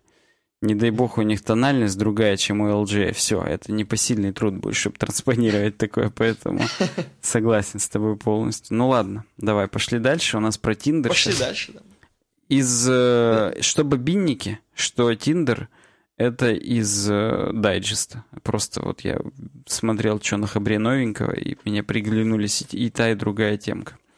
Продолжаю просто вас посвящать, так сказать, и тебя, Никита, и вас всех в то, откуда темы взялись, откуда что берется, да. В кухню. Я, вижу, я просто скроллю и вижу здесь чувствую про манго DB будет. Вот да, выглядит, как будто здесь документы какие-то. Ну базе, да, тут, тут э, из запихи тиндеровская инфа. Короче, здесь э, статья написана языком такого рассказчика. Что типа, вот представьте, что есть у вас приятель Стив Стивинг, Стивингтон. Вы основали целый стартап по отслеживанию, отслеживанию пользователей. Ну, бизнес основан на утечке метаданных WhatsApp, которую вы обнаружили. Вот. Ну и как бы если, говорит, вот представить, что вы не доверяете, типа, вашему соучредителю, скорее всего, говорит, э, вы под... Но под этой глянцевой сомнительной внешностью скрывается гниль. Вы подозреваете, что ваш хороший друг, соучредитель и соисполнительный директор Стив Стивингтон строит козни против вас. Он все время выбегает из библиотеки в странное время, где-то пропадает часами напролет. Когда вы спрашиваете, куда он идет, он строит странную гримасу, которую, вероятно, считает злорадной ухмылкой и говорит «не беспокоиться». Ну, короче, здесь всякий бред, но если кратко, то нам автор рассказывает об эксплойтах, которые в Тиндере использовались э, по отношению к Тиндеру, чтобы тупо следить за людьми. Потому что что mm-hmm. делает Тиндер? Тиндер в опиху отсылает твое местоположение зашифрованное. Оттуда приходит, соответственно, ответ, э, ну, ближайшие люди к тебе. Так вот, какая-то опять хрень летает страшная. Неважно. И, надеюсь, не сожрет меня, пока я подкаст записываю. Так вот, и ответ приходил в самом... Вообще здесь история. В 2013 году обнаружилось, что ответ приходил прямо в координатах. И ну, это палео. Это, это палео. Просто перехватываешь сетевой трафик Tinder, проверяешь данные, точное местоположение цели. Все, ты на ладони. После этого Tinder втихую попытался исправить уязвимость, приложив расчет... Раст... А, потому что почему это делалось? Потому что location, э, то есть э, близость к другим людям считалась на клиенте. как бы, ну, ну первая имплементация, почему бы и не накосячить, да? Они переложили это на, сервя, на сервак, из сервака приходило distance from you в километрах, но с точностью 15 знаков после запятой. Это довольно-таки, мать твою, точная точность. Представляешь, 15 знаков после запятой в километр. Это в долях метра практически. Ну, это круто, да. Вот. И можно было, говорит, с помощью... Это называется... Сейчас скажу, как это называется. Какой-то эксплойт трилатерации. В чем суть? Отправляешь три рандомных запроса. Типа, что там я Петя, я здесь, я угу. Коля, я там — я Миша, я здесь. И все это отправляешь, типа, что хочешь узнать, а где я нахожусь по отношению к Насте. И тебе приходит три местоположения. От Пети в трех километрах запятая столько-то, от Миши столько-то и от э, Паши столько-то. Рисуешь круги здесь на карте, на пересечении кругов находится Настя. Все, ты ее сталкернул. Типа с э, нескольких пересечений. Да, получается. да, просто три пересечения берешь и, и все. Вот она там стопудово. С учетом того, какая точность передавалась. Блин, я не могу, там так орут на улице, просто цветос. Хочется прям выглянуть, но я не увижу ничего, только они меня увидят, потому что я как в аквариуме. Хочется присоединиться. Вот. Ну, короче говоря, они после этого тоже пофиксили и сделали, что округляется до целых километров. Угу. То есть уже не 15 знаков после запятой, просто 3 километра. Ну и как бы там уже по понятным причинам сложно это применить трилатерацию, потому что, ну там у тебя квадрат такой образуется, ну или круг э, угу. диаметром, так сказать, в километр, потому что иначе... Ну они говорит, придумали э, много отсылать разных позиций и смотреть, раз он округляет до одного километра, то отсылать несколько рядышком и смотреть, где переход с 8 на, на 7 километров. Вот в том месте, где переход, значит, точное расстояние 7,5. Потому что, как бы, ну, он округляет в другую сторону, начиная. Ну, если, говорит, эту процедуру, опять же, три раза повторить, то снова задействуем эксплойт трилатерации. После этого Тиндер пошел еще дальше. И они сделали так, что они разделяют все всю карту, как в детских атласах, на квадрат. Угу. И уже после этого максимум, что ты можешь определить, это квадрат. А квадрат, он, мать его, большой, особенно учитывая густонаселенность, например, Сан-Франциско. Или Нью-Йорк. Да, или, не дай бог, Нью-Йорк-Сити. Уже все. Там как бы квадрат диаметром в километр. Там 50 сотен тысяч кафе и так далее. То есть, ну, здесь красивые картинки о том, что вообще-то это не было задокументировано. То есть все эти изменения Тиндер вносил на упалево. И этот чувак, он их все проходил ножками, понимал. Так.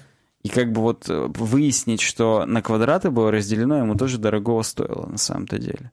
То есть вот здесь, где карти- красивая картинка с булавочками, это он как раз понял, что на квадраты все поделено. Короче говоря, это, говорит, теперь невозможно, к сожалению. И кроме того, что расстояние по формулам, по нормальным евклидовым, рассчитывается окружностями, то есть, грубо говоря, mm-hmm. есть цель, есть атакующий, и рисуется вокруг цели окружности, ну и на какой окружности находится атакующий, вот это кратчайшее расстояние будет тем расстоянием. Тиндер сделал, что расстояние высчитывается не из окружности, а из таких квадратов с закругленными углами. Это сделано для того, чтобы еще больше запутать атакующих. Ну, короче, они там прям похавали говна, видимо, с приватностью. Ну и говорит, э, оказывается, пока, типа, все, ты это делал, на следующее утро Стив Стивингтон дарит вам одну из пары кружек со-директоров, над которыми он работал на своих секретных дневных уроках керамики. Это совершенно отвратительно. Лучше бы он подарил вам одну из пары 10-долларовых купюр и остался в офисе. Он работал мало и плохо, вам пришлось проводить много встреч и много врать. Обычно это его работа. По крайней мере, он не украл вашу компанию. Вы переливаете кофе Уилсона в свою нелепую кружку, желаете здоровья своему хорошему другу. А когда засыпаете ночью, в голову лезут мысли, что происходит с координатной сеткой Тиндер на Северном полюсе. Красиво.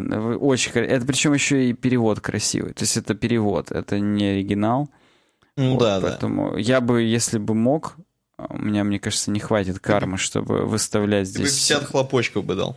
Да, то есть я бы прям в пупочек даже поцеловал автора. Очень круто. Не, недостаточно mm. кармы у меня для голосования, к сожалению. Я лошара. Надо будет поработать над кармой. Кстати, в инвитро требуется специалист по защите информации. От 85 косарей до 115. Неплохо. Представляешь, неплохо. плохо защитить информацию в инвитро. Все же утечет. Ну, все, что вытекает, причем, так сказать, оно да, все утечет. причем в прямом смысле этого слова. Да. В качестве наказания надо анализы специалиста по защите информации сливать в первую очередь. Нет, про... знали, много раз проводить ему анализы мозга, так сказать. И Каждый это день. в том числе, да. После этого говоришь, ой, у вас устарели что-то, вдруг вы там что-нибудь макнули куда-нибудь опять. Пойдемте-ка пересдадим. Да. Короче говоря, вот такие дела с Тиндером. Ставьте лайки, если пользуетесь Тиндером и задаетесь вопросом, а как же он там что-то определяет.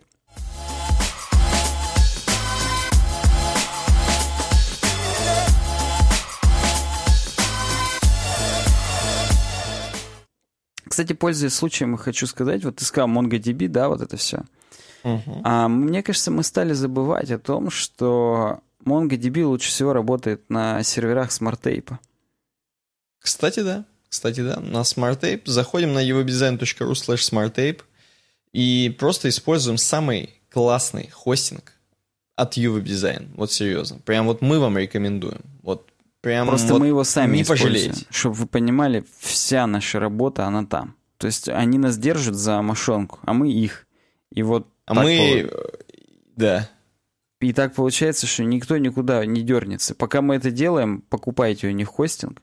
Вы, во-первых, нас поддержите как проект, а во-вторых, ощутите на себе все прелести абсолютно недорогого обслуживания. И если вы хотите экспериментировать с разными наркотиками, нет, не пропаганда, с разными пакетами, NPM э, и так далее, с разными серверами, то покупайте просто там VPS-ку на SSD-шках, и у вас молниеносно mm-hmm. все работает, все серваки в Москве, все очень быстро, далеко ходить не надо, все соответствует 152 ФЗ.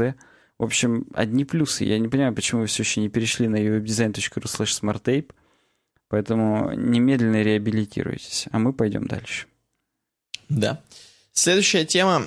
как работает запрещенное онлайн-казино Азина 777 и с кем оно связано? К сожалению, не реклама. Да, я тоже хотел опять, опять же сказать. Да.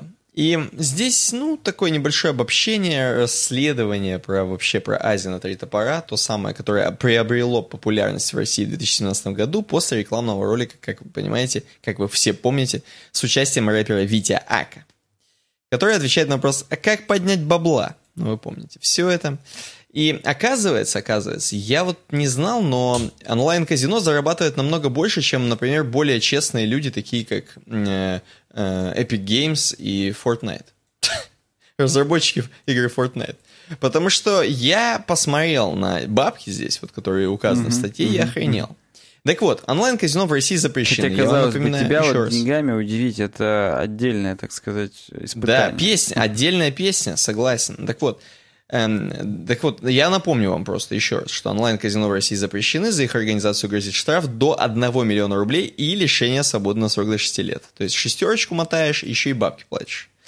Штраф за рекламу азартных игр в интернете, напомню, это не реклама все, э, составляет до 500 тысяч рублей. Мы не рекламируем, естественно, мы просто читаем статью.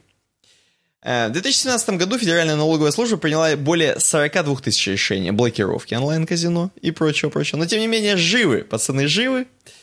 Э, Все, это, все эти азины, как вы знаете, переезжают все на новые на новые адреса. Почему их каждый раз э, вставляют с новым адресом? Что возникли проблемы с доступом туда-то, перейдите на туда-то. Ну, вы все знаете, да. Так вот, зеркала, миллионы зеркал открываются, естественно, потому что ну, денежки-то надо зарабатывать. Я просто Объем- не понимаю, кому это нахрен надо? Какого Тем не черта да, вообще? да, люди азартные играют абсолютно, хотят зарабатывать в казино. Объем российского рынка онлайн-казино может достигать 1 миллиарда евро или день, да, примерно сейчас скажи мне. 73 миллиардов рублей по курсу на июнь. Просто за месяц. Лям. Лярд, точнее. Лярд за июнь посчитали компания SoftSwiss, э, разрабатывающая программное обеспечение для азартных онлайн-игр. То есть сами себя подсчитали нормально тему. Мировой рынок онлайн-гемблинга э, по оценке исследовательской группы H2 Gambling Capital к июню составил 45 миллиардов. Мировой рынок 45 миллиардов. А, ну, евро, естественно. Не подумайте, не То рублей. есть од- одна сорок пятая это р- русский рынок. Да, 1,45 русский рынок. Э, Соответственно, Азина Групп, э, то самое, с кем вообще связано, в принципе, Азина, э, короче, кипрская компания Leondra LTD, в 2006 э, формулировку уточнили, Leondra LTD входит в Азина Групп, который управляет Victory 777 NV, видимо, это New Vegas NV, я не знаю. В 2017 году упоминали Leondra LTD исчезли из сайтов Азии. В общем, все какое-то идет расследование, кто с чем связан. Зарегистрировано на каких-то чуваков гражданин Украины Александр, Пла- Александр Плахтию. Плахтий, видимо. Э, Его почта, там, короче, его какие-то там адвокаты, юристы, э, Георгиусы, Пападополусы, в общем, полный Пападополус происходит, если честно. В общем, там до свидос происходит. Э, То есть, естественно, как вы понимаете, люди, которые заведуют онлайн-казино в России, скорее всего, в России не находятся. Тем более с такими деньгами им и нечего делать в России. Ну, как бы некуда тратить. Вот. И, значит, э, чуваки, возможно, выходцы из других стран, возможно, из ближайших стран. Возможно, живут они и не в ближайших странах. Как вы понимаете, Э, зарегистрировано это все тоже не здесь, поэтому сложно, сложно вязать таких пацанов, тем более, что зеркала, зеркала постоянно открываются. Эм, да и, наверное, люди, которые очень сильно хотят, вы знаете, это же как, ну, то есть, допустим, алкоголизм же, ты же везде найдешь выпить, да? Также люди, которые э, азартные, они везде найдут, где поиграть и обойдут блокировки э, от Роскомнадзора, тем более, что они не очень-то уж сильные, как мы понимаем, скорее всего. Ну, мы не Вот. знаем сами. Мы, не знаем пробовали. точно. Мы не знаем точно, да. Вот. Ну да, все вот эти вулканы, Эльдорадо, фараоны и так далее, так далее, это все связано с неким Lucky Partners. Э, а, Знаешь, я вот когда это читаю, такое, какой-то Нью-Вегас передо мной предстает, то есть это какая-то какие-то непонятные, в общем, организации, которые занимаются. Там, тем более, чувак давал интервью даже какой-то там э, из Lucky Partners, говорит, мы, говорит, э, вы не представляете, мы там вообще децентрализованы максимально, мы там не одна компания еще. Там чувак И- должен, знаешь, а- отверну, отвернувшись на черном фоне. На черном вот фоне голосом голос говорит, изменен. Вот так вот, да, вот так. так вот. Вот, А на да, самом деле вот это девушка. круто сделал. Ты прям как с гутурал. Ну, ну. Ну вот, кроме этого, кроме этого, пацаны все делают через э, Яндекс Деньги, между прочим. Мгм. Не стесняются, никаких биткоинов, все в настоящем наликом через Яндекс Деньги гоняется. Ну, не наликом, как вы понимаете, да? А потом это наликом выводится. Да-да-да. Соответственно, там пацаны из Яндекс Деньги отмазываются, потому что, ну, типа, ну, не было еще списка организаций, которые запрещены, перевод на гемблинг. Еще до сих пор вот это все ничего не сделано. Э, УК РФ не, не, не сдвинут с мертвой точки. В общем, э, в России, как обычно, кучи, кучи дыр, которые можно обойти спокойно, легко, в любую дырочку заходишь, как надо, все классно. Э, Пацаны на Карибском море, как практически пираты Карибского моря, располагают свои какие-то там лицензии на онлайн-гемблинг. В общем, короче, не достать пацанов, нормально. Миллиарды в месяц они гребут, Э, и продолжают грести. Как я понимаю, что эта штука растет. Кстати говоря, Азина э, обошло таких людей, как Coca-Cola и Теле2 по рекламе. Вот тогда, когда была вот эта крупная тема с Вити Ака. Ага. Пацаны настолько интересно, он поднял-то? Или они, Сам он, поскольку он был первый, ему не очень много заплатили? Да я бы? подозреваю, что да. Представляешь, ему за рекламу, ну, сотку заплатили там кассиков, условно, да? Рублей. А после этого миллиарды, миллиарды пацаны зарабатывают и как бы классно живут, я думаю, супер классно живут. Вот, в том числе, ну, мы помним, даже в «Вечернем Урганте» была переделка на Витю АК. И как бы, знаешь, тем самым это полулегализует в умах людей вообще, ну, Ну, такое согласен, понятие, об этом как везде казино. то трубили, есть- и- на Ютубе Да. это было, да везде это было. То есть, Мгм. ну, come on, это прям... Во всех, Да, по-моему, да. переводах, типа там пиратских, типа Куражи Бомбей и так далее, там тоже Конечно. это было. Конечно, везде вставляют, пацаны получают ба- огромное бабло. Во всех пиратских э, э, фильмах спокойно, оно все там вместе связано, как мы понимаем. Возможно, это одни и те же какие-то там учредители, и, в общем, в общем это все очень интересно. Все это очень интересно. Здесь, кстати, в конце приведено, ну, знаешь, так, невзначай, как будто непонятно для кого, сколько нужно на запуск онлайн-казино. Например, получение лицензии стоит 35-45 тысяч евро. Просто, А, а, на работ- где, простите, если это Э, незаконно? Там, где дерьмо? разрешено, как я понимаю. то есть, А, вот там, где там, разрешено, ты в там... Кипре регаешь это, все, Да, я понял. да, Ага. Там все нормальная тема, абсолютно. Яндекс деньги тебе подтверждает, потому что ты не входишь никуда еще, как бы. И все классно, у тебя просто реально тебе на карточку на Сбербанк падают миллиарды. Короче, нормально, ты их двигаешь на PayPal, он тебе замораживает сразу все, весь счет, нахрен тебя арестовывают. Вот, короче, э, 60, э, 60-300 тысяч евро на приобретение собственной лицензии. Это, видимо, э, ну, сублицензия. Я не знаю, в чем она зависит. То есть, это- напишите в комментариях. Я хочу, чтобы анонимусы вот эти, знаешь, всплыли, которые открыли онлайн-казино свои. Вот. Э, Создание бэк-офиса, организация контроля над транзакциями 50 тысяч евро, депозит для оборота, который вносится на счет лицензиата 5-25 тысяч евро. Короче, м, ну вот в пределах, знаешь, сотки открыть свое онлайн-казино запустить. И, ну, как бы, да. Как это бы еще не понимаете. считая, мне кажется, самого сайтецкого разработки самого приложения. То есть это, по-моему, формальности только... Ну, без дергания именно этой. Да, ты а, без, вообще без всего. То есть это без реализации. Это 100 тысяч евро на юридические формальности. Ну, да-да-да. На... у- Ну, это, видимо, как бы самое главное, что их вол- волнует. А там уже то, что, короче, будет встроена флешка с эм, одноруким бандитом, который будет постоянно выдавать не те числа, это похуй. Согласен. Видимо, самое главное это эти 100 штук, так сказать, найти кому дать, а там уже разработают хоть кто и хоть что. Да, да.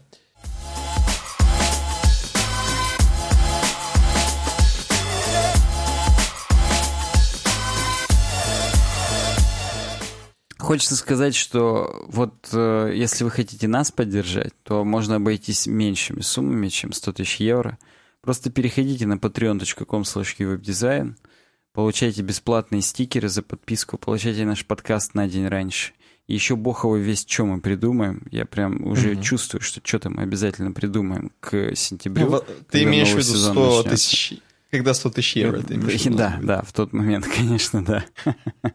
Вот. Ну или на uwebdesign.ru slash donate можете более стандартными, более классическими способами на- нас поддержать. Спасибо вам большое заранее. Э, Последняя тема у нас сегодня про спидранеров. С- даже не столько про спидранеров, сколько про Fallout. Хотя и про спидранеров тоже. Вот автор или авторка Хидер Александра. Это, Мгм. судя по имени, дама. Судя по лику, мужик. Так. Не относится никак к сути, просто автор на Катаку. Возможно, какой-нибудь главный автор. Staff writer and critic от Какой-то Котаку. крутой, да, чувак, да. Ну, я часто его вижу, на самом деле, когда открываю статьи. Вот, вот, видимо, не его, а ее. Ладно, не ну, важно. или ее, да. Короче, есть такой чувак, есть такой чувак. А, а где, кстати, чувак? Есть его имя-то хоть, который, который это все который сделал? сделал вещи. Возможно, можно перейти вот на его YouTube, и там Да будет написано, что Короче, томат... Ну Да, да. Я, я понимаю, что как-то чувака зовут, у него достаточно стандартная внешность, просто кудрявый чувак со стримом какой-то. У него смешной ник, у него томата анус. Да, это Блин, у меня случайно реклама ютубная началась. Сейчас забанят. Случайно подкаст. три топора включилась. Да, Tomato Anus, и у него еще авка на ютубе смешная. Там пес в шапке, который такой американский Да, крутой да, да. пес. Короче, томатный анус. Мгм. Он прошел все фолочи, все. Примерно Я так за... понимаю, без DLC, правильно? Слушай, да, без DLC. За 90 минут. То есть менее, чем за 90 минут, то есть за час 29 минут, вот так вот. Мне интересно, знаешь что? У него Ну. свернутые они были все четыре? А там есть э, именно, я просто зашел даже. в сам стрим, и там э, между играми есть там 5 минут setup. Вот такие, ну, как бы М. по хронологии прям у него заложено, ну не заложено, он же постфактум сказал, что вот 5 минут я эту игру закрывал, а ту открывал. Вот типа такого. А, нифига. То есть, ну, 5 прикольно. минут это долго, там 49 секунд на самом деле, но тем не менее. Твою него- мать, я сейчас по таймингу перемотал, он за 6.49 прошел первый фоллич. Ну, первый фоллоч действительно очень легко проходится, За если именно 6 спидранить. минут 40. Охренеть. Ну Да. ладно, окей. То есть это, ну, это действительно несложно. И вот ты мне говорил, о, прикольно, поностальгируем. О чем именно? Мгм. Ну, то есть, давай, я посмотрел. Первый фоллоч я знал, как спидранить. Второй Мгм. фоллоч, в общем, я знал эти методы, которые он там использовал. И Что в первом? В первом надо добежать до военной базы. Там Мгм. нет такого, что ты туда пришел и сразу на тебя поперлись. Там с тобой Так. базарят, тебя ведут к лейтенанту. Если ты Мгм. говоришь, нет, я не пойду, то тебя, на тебя прутся. А если ты идешь, тебя телепортируют сразу на самый верхний этаж, и к тебе начинает подходить лейтенант. Если Так, ты убегаешь, не начинаешь с ним разговор, на тебя никто не нападает, ты можешь просто побежать, э, взломать компьютер, активировать Ну а бомбу. как ты взломаешь его, если у тебя ничего не прокачано, условно? Там? Если ты в самом начале при создании персонажа все вкидываешь в науку, тебе будет достаточно. А, ни хрена. То есть он, он же, ну, как бы использует, так сказать, э, ну, не глитчи, Вот это это, а что-то... Так, ну это прикольно. Ну типа, это даже ничего вообще. Вот. Ну, После окей. этого он бежит в собор. Это под Лос-Анджелесом, так сказать, Мгм. location, где сам, где еще одно убежище, где сам повелитель сидит, мастер. Ну, то есть он в конец уже бежит сразу. да? Да, он сразу бежит в конец. Там тоже сначала ты говоришь, тебя отводят к чуваку. С чуваком Слушай, можно- подожди, он лайкер, получается. Ему не попадается да, такое, что, да, знаешь, по ему пути... не попадается по пути. По пути вас да. убили нахрен. Да, Козлы да. 100, 100 рук смерти нас. Вот. Во втором фоллоче попадаются, и там он перезагружается. Но он это молниеносно делает, поэтому как бы он сильно много на это времени не тратит. Он делает quick load, просто и все. В первом фоллоче ему действительно повезло. То есть там, да там как бы, ну, может быть, он опять же все в лак вкинул. То есть там Мгм. же тоже это зависит от определенных факторов. А когда он создавал персонажа, я уж сильно не смотрел, что он там создавал. Ну, правда.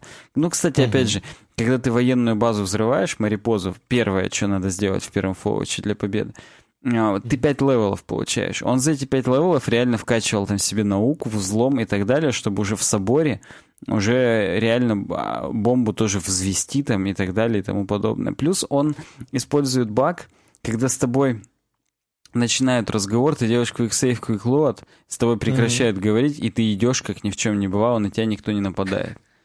То есть, как бы, ну, он, он все равно использует баги, к сожалению. Ну, или там, ну, не к сожалению, ну, неважно. Ну, А, Во втором фоллоче что он использует? Классический э, исп- способ, когда ты используешь суперстимулятор, он тебе восстанавливает типа 60 хп, но, допустим, через там 4 часа у тебя минус 10 хп. И он берет, накачивает НПЦ суперстимуляторами, ждет 4 часа, тот сдыхает. То есть вот, вот это, это классика. Это мы тоже всегда использовали, когда играли. То есть это, ну, и никто на тебя не думает. Там в этом суть, что на тебя весь город не прется после этого. Второй хинт — это взведенный динамит в карман кому-нибудь вложить. Чувак взрывается, на тебя тоже никто не думает. Ну, иногда думают. Э, Там, где думают, он перезагружался, пересохранялся, и уже никто не думает. То есть он там, опять же, пару багов использовал, что там у одного из торговцев деньги появляются. Он берет, э, ворует деньги, ходит по карте 10 дней, у торговца появляются новые деньги, он ворует деньги, потом покупает у него силовую броню и бомбу, взрывает его бомбу и убивает нахрен. Ну и так он несколько ключевых персонажей взрывает, убивает, проходит дальше, доходит до самого конца, до нефтяной вышки, где анклав. И, собственно, президента накачивают супер стимпаками, тот вздыхает, никто не понимает, он у него берет карточку доступа, в самом конце он уговаривает там отряд сержанта есть, который можно уговорить в самом конце, он тебе поможет за тебя просто будет сражаться. И э, с помощью карточки президента он турели перепрограммирует, чтобы за него сражались. Тупо стоит в уголке, и финального босса, который 999 хп, его убивают турели и этот отряд сержанта. Ну, то есть он, конечно, чуть-чуть лакер, Угу. Потому что если бы ему не повезло, то финальный босс, он бы всех их все равно раз, э, уничтожил. Это стопудово. То есть у меня было такое, что мне приходилось его добивать, но он лайкер, во-первых, э, этот финальный босс не уничтожил никого, ну, Фрэнк Хорриган. Я так говорю, этот финальный босс. Вот. Но это э, Фрэнк Хорриган, да, это один из экспериментальных чуваков, которых сделали, типа, как э, супер-сверхлюдей и так далее. Так вот, э, ну и кроме всего прочего, у него, ему повезло, и кто-то из этих чуваков, сержантовских, он э, Хорригана опрокинул. Но тот именно упал, типа без uh-huh. сознания. Ну и он просто выбежал, все взорвалось нахрен и все. То есть как бы даже, даже его не добил. Вот. Это что касается первого, второго фоллоча, с ними все, в общем-то, прозрачно довольно-таки. Действительно, там есть пара багов и есть пара, ну, гличей просто и все. Угу. А непосредственно третий Fallout New Vegas и четвертый он использовал дерьмовые баги. Дольше всего четвертый Fallout шел. Четвертый Fallout шел Я 42 вижу, да. минуты. То есть как бы там... Там что-то, видимо, в натуре много дерьма. Ну там много физически надо ходить пока ты угу. еще не можешь делать быстрое путешествие до каких-то объектов, пока ты там не был. Тебе надо реально физически до туда дойти. Хотя он все равно угу. использует гличи, которые вот в этих 3D-шных фолочах есть, что если ты ломаешь обе ноги, опять же, быстро сохраняешься, загружаешься, или типа того, ты двигаешься не медленнее, а наоборот быстрее. Это смешно. Вот, да. Особенно с учетом того, что если сейф лот делать, то ты как-то там быстро двигаешься. Ну, короче, это надо смотреть, это просто, это даже смешно выглядит. Вот. Но, конечно, да, я к вопросу о ностальгии. Первый и второй Fallout, это, конечно, гениально. Я очень хотел бы их когда-нибудь стримануть и пройти. Причем э, на них же, естественно, уже, по крайней мере, на второй. На второй Fallout есть э, аддон, который называется, типа, там, Complete Edition, которые, типа, читали дневники Авилона, читали Джоша Сойера, читали Библию Фуллаута, которую Вилон написал, и что они еще задумывали. И там чуваки реализовали все, что разработчики тоже задумывали по лору. И это mm-hmm. как бы именно тот фоллоч, который вот был бы, если бы там э, никогда э, никакие издатели там не, не заставляли их быстрее и быстрее и так далее и тому подобное. То есть это вот прям, это действительно круто. Также, кстати, с готикой. Есть на, на первую готику есть Golden Mod, в котором возвращается все, что разработчики как бы сделали, какие локации, но не наполнили квестами. Но там вполне очевидно, какие там квесты, поэтому, ну, там, доработали, короче. Может быть, кто-то из пираний тоже писал какие-то посты, что тут мы хотели это, там мы хотели то. Ну, mm-hmm. так вот. А третий фолоч, я в очередной раз вспомню, что блевотина редкостная. Фолоч на восточном побережье, это, ну, come on, это говнище. Погоди, а Нью-Вегас, Нью-Вегас как он прошел? Не знаю. Вот именно Нью-Вегас я не скрольнул. Давай попробуем как-нибудь посмотреть. Там, наверное, ну там, в принципе, тоже должно быть не сильно э, сложно. Но хотя он проходил 17 минут.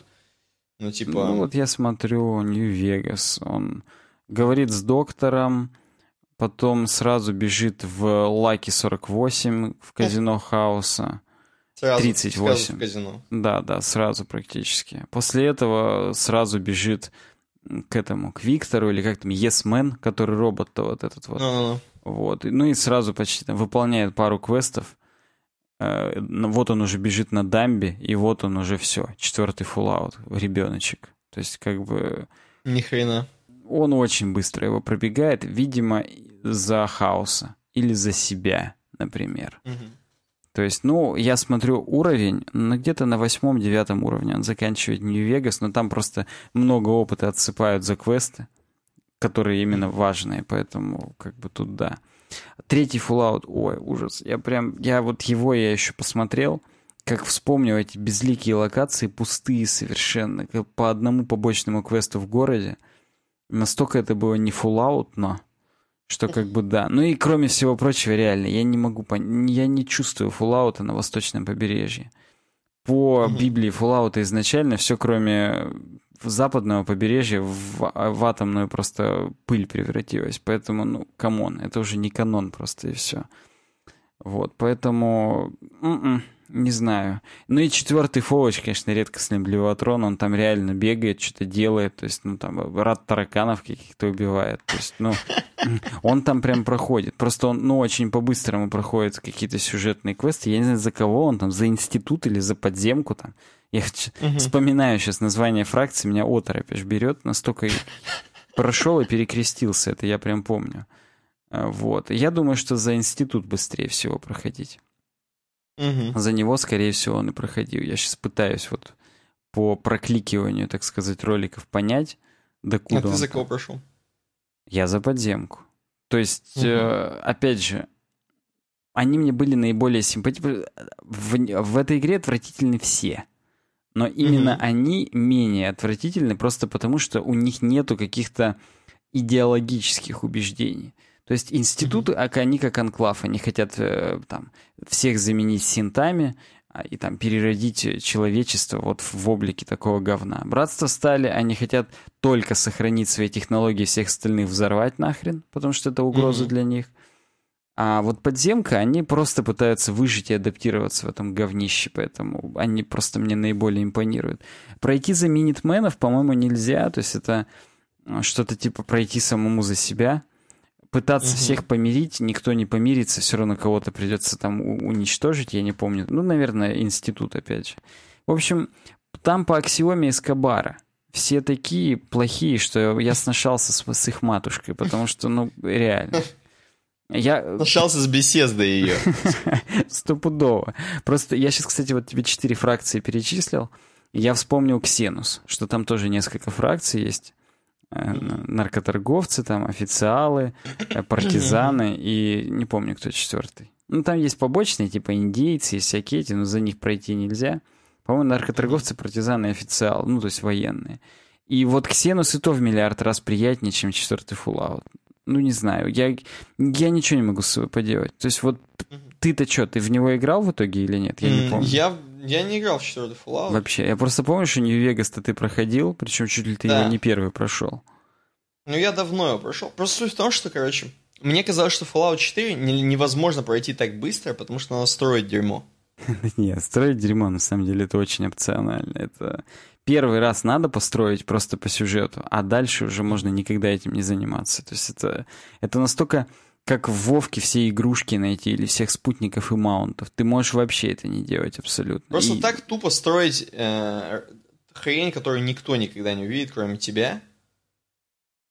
Ну... То есть, ну, типа, я понимаю, что Fallout 76 теперь все увидят. Да, да, там все все увидят. Кто что строит, там нападать вот. будут на это дерьмо. Это да. да. А тут... Ну, это какой-то сомнительный эксгибиционизм, так сказать. Ну, слушай, может быть, кто-то...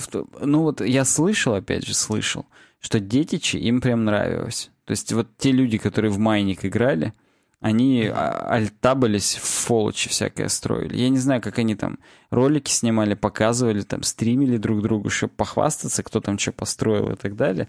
Потому что, ну, я с тобой полностью согласен. Для какого-то сюжета никакого смысла в этом нет. Это, ну, серьезно, это, это просто повторяющееся дерьмо. Это как дейлики в Вовке, опять же. Но если в Вовке хотя бы кто-то увидит, что ты задрочил миллиард дейликов и получил там а, дракона Альбиноса, то тут этого даже не увидит никто. Это просто там в Bethesda анонимная статистика отправится, что еще один задрот строил 10 тысяч часов. Да-да-да а ну не более. То есть, ну, тот Говард, конечно, поржет. Excellent. Сделает по мистеру Бернсу из Симпсонов. Но не более. Это, ну, никуда дальше не пойдет. В этом смысле Fallout 76 это абсолютно логичное для них развитие. Если допускать, Я что... напоминаю, что должно было быть сразу с мультиплеером, просто не сделали. А, вот так вот. То есть это, это практически просто... в Сурсах опять же было. Это просто кусок Fallout 4, короче. Mm. Ну, он, конечно, супер-супер уже апгрейженный, но Там, возможно, DirectX 12 уже есть. Кстати, вот в Battle for Azeroth есть DirectX 12, выглядит совсем по-другому. Даже подлагивал чутарик. Не шучу. Mm, но на, надо признать, что Fallout 4, конечно, хорошо выглядит, естественно. Ну, это я не спорю. В отношении графики атмосферы, вот особенно Нью-Вегас, прям в это mm-hmm. тот самый Fallout. Это прям ты чувствуешь, что ты в том же мире находишься. Ну, Fallout 4, понятно, не чувствуешь, что это, это Бостон, насколько я помню, или что там, как называется город-то? Да хрен, я не, не, не знаю. Что Там Diamond City, вот этот, который в центре, это типа Бостон или типа что-то такое. Как, как это не парадоксально. Ну, короче говоря, э, но все равно там очень здорово. То есть есть вот эти картинки, где Челябинск, ой, Челябинская, российская деревня, и пистолет торчит, и выглядит реально как четвертый Fallout. Есть, ну, там уже практически фотографическая точность. Вот. Ну, там Хотя классно, да. Там с... именно графика, конечно, гениальная. Вот, это, это у них не отнять, они, и Skyrim был, в принципе, достаточно пристойно по графике. Uh-huh. Fallout 76, вот когда там этот шлем берут и так далее, я понимаю, там вообще уже круть. То есть там столько теней, столько каких-то этих, это, это да. Но общая, так сказать, составляющая сюжетная хромает не то что на обе ноги, а на все четыре конечности. То есть это прям Хотя вот, опять же, напишите в комментариях, что думаете по этому поводу, потому что всегда интересен интерактив. Это прям, это то, что... Не-не, не так. Ски- скидывайте жить. скрины своих построек, короче. Стопудово скидывайте скрины, потому что, ну, серьезно, это, конечно... Э, да. Хотя, хотя бы в офлайне, так сказать, показать кому-то. Ну что, к обойке будем переходить? Давай, давай к обойке будем переходить. Давай сегодня ты расскажешь про обойку полностью. Ты ее выбрал, как бы, причем в последнюю секундочку поставил. Давай. А, помоги мне понять, что это. Это RAV4? Погоди, я зайду сначала в Slack, что у меня это. А, так, так вот. На обойке обойка. мы видим двоих молодых людей, хотя Дво... вообще не молодых на самом деле. Это мы, Немного полноватых уже. Да, Немного это вот нас жизнь потрепала. Ну вот. да, здесь какой-то джип типа RAV4, что-то такое. Вот, и мы на RAV4 с тобой приехали, причем это европейка, судя по номерному знаку, то есть там синенький, это, это прям Европа. И мы угу. с тобой приехали, смотри, горит трава какая-то, и это вот так. Э, наш подкаст. Мы, мы Думаешь, при... может быть, это чей-то пукан, мы смотрим, такие приехали и ржем. К солнцу он приблизился. Потом. Это пукан того чувака, который сегодня нам перед подкастом написал, что я отписываюсь, потому что слишком много капрофилии, говна, дерьма. И вообще, да? если, говорит, ведущим это нравится, то, типа, счастливо оставаться и так далее. Вот. Вот это мы. вот это мы приехали посмотреть, а что, собственно, произошло-то с чуваком. А чуваку просто не дали утром, или у него не встал, поэтому он, ну, от UF дизайна отпишусь, пусть им пусто. Может быть, у него запор, знаешь? Да. Я просто буду продолжать. Вместо того, чтобы к доктору обратиться, что-то вот, ну, вылил на нас свой этот, ну, бывает, бывает такое. Вот мы с тобой приехали, посмотрели на это все. И пое- поедем дальше теперь. Возможно, мы закопаем там этого человека дальше. Ну мы же все-таки серьезные, на RAV4 приехали. Ты, кстати, слева ну, да, или справа? Жирный. Я, наверное, жирный слева такой, ну, в белой футболке. Да, Похоже на меня. Сог- согласен как, как никто на тебя похож, прям этот чувак, вот ты и этот чувак, это 99 идей. Ну, Find Face. Это мой сказал, брат. Да, одно, одно и то же. Мне вот только интересно, вот в этом контейнере, который сверху на багажнике, там что у нас? Я каждый раз задаюсь тоже вопросом, люди возят, мы, возможно, с тобой там привезли лопаты, чтобы закапывать. Просто мне всегда кажется, это именно брендированный для какого-нибудь сноуборда, или это просто вот наверх вот эти штуки, они так выглядят, потому что они там аэродинамичные, и там машина с ними быстро едет, или что-то еще. Они, возможно, брендированы Тойотой. А, то есть ты думаешь, это именно с машин? Ну, тоже может быть, да, да, может быть как-то так. В общем, вот, вот такие ассоциации у нас в этот раз вызвала обойка. Угу. Призываю вас всех подписываться на соцсетях в разных. Не буду их все перечислять. На YouTube тоже все нужные ритуалы делайте. Там, ставьте пальцы вверх, колокольчики жмите, комментарии пишите. В iTunes звездочки нам ставьте, отзывы пишите. Мы почти... Вот ты, Никита, выпуск ждешь 200, угу. да? У нас сейчас 174 или уже 175 не помню. 174 угу. по-моему. Да. А в iTunes у нас уже 194 звездочки. То есть 200 звездочек жду еще? Да я тоже, вот это уже я жду. Я жду двухсотых звездочек, потому что на самом деле у большинства наших конкурентов нет столько рейтингов. То есть мы выклинчили их так много, что мы к Радио Ти и к Вилсакому скоро приблизимся. И мне кажется, больше даже и нет ни у кого. К богам, да. Да, да, к богам. Поэтому спасибо, спасибо всем, кто нас поддерживает, кто нас слушает.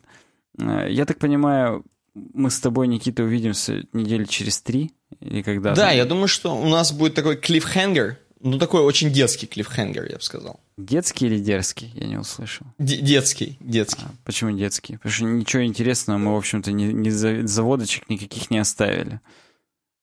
Ну да, да. Я к тому, что, короче говоря, типа, ну, что такое три недели, согласись?